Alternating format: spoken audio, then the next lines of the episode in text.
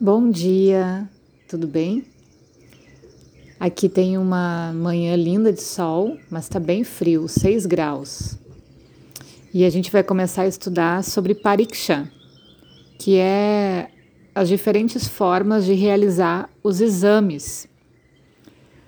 No Ayurveda é obrigatório examinar minuciosamente né, o paciente, a doença, antes de prescrever o medicamento.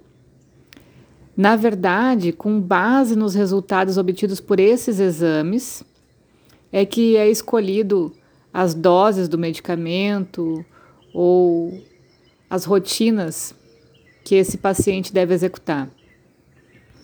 O exame do paciente é conhecido como Rogi Pariksha e o exame da doença é conhecido como Roga Pariksha. Então existem aqui nesse momento, duas formas para a gente distinguir pariksha. Rogi, que é o paciente, e roga, que é a doença. A autenticidade dessa observação sobre o exame é chamado de pramana, que é o meio pelo qual o médico decidiu fazer o exame. Por isso, então, a gente tem descritos várias formas de pramana nas diversas escolas de filosofia que existem na Índia.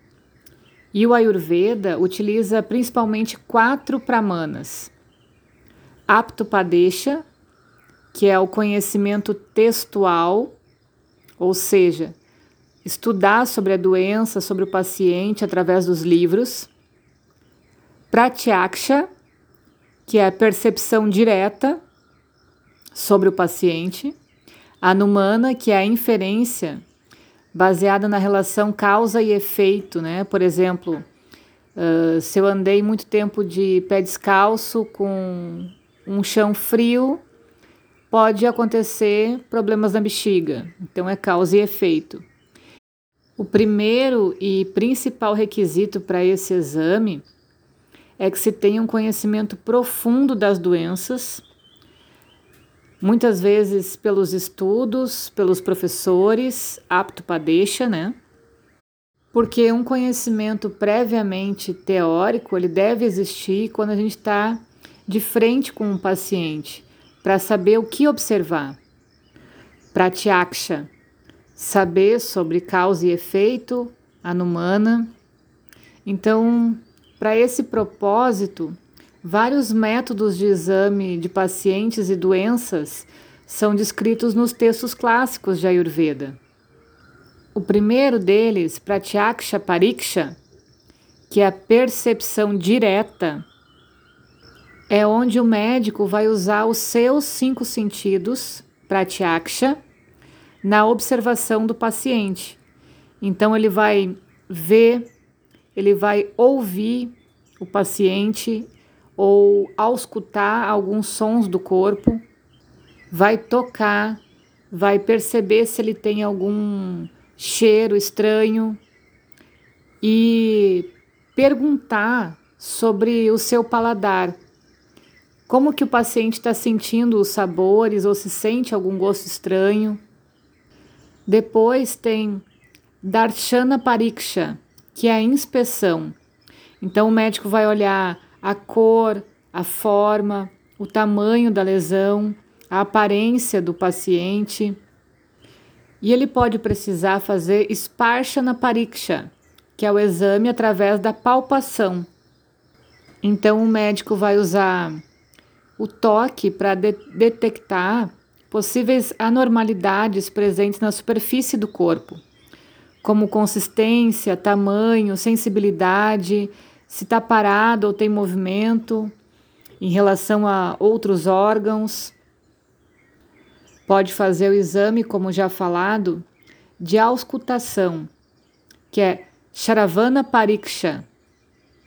Ouvir os sons do intestino, estalos, som nas articulações, dedos, crepitação, o o tom de voz do paciente ou qualquer outro som pelo corpo. Também é usado o estetoscópio como um instrumento para realizar esse exame.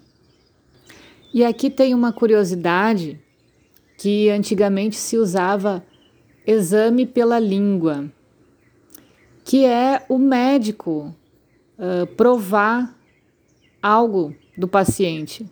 Hoje em dia esse exame é proibido. Mas antigamente, por exemplo, uh, se coletava amostras de sangue ou secreções ou até excrementos do paciente e se dava para o corvo ou para um cachorro.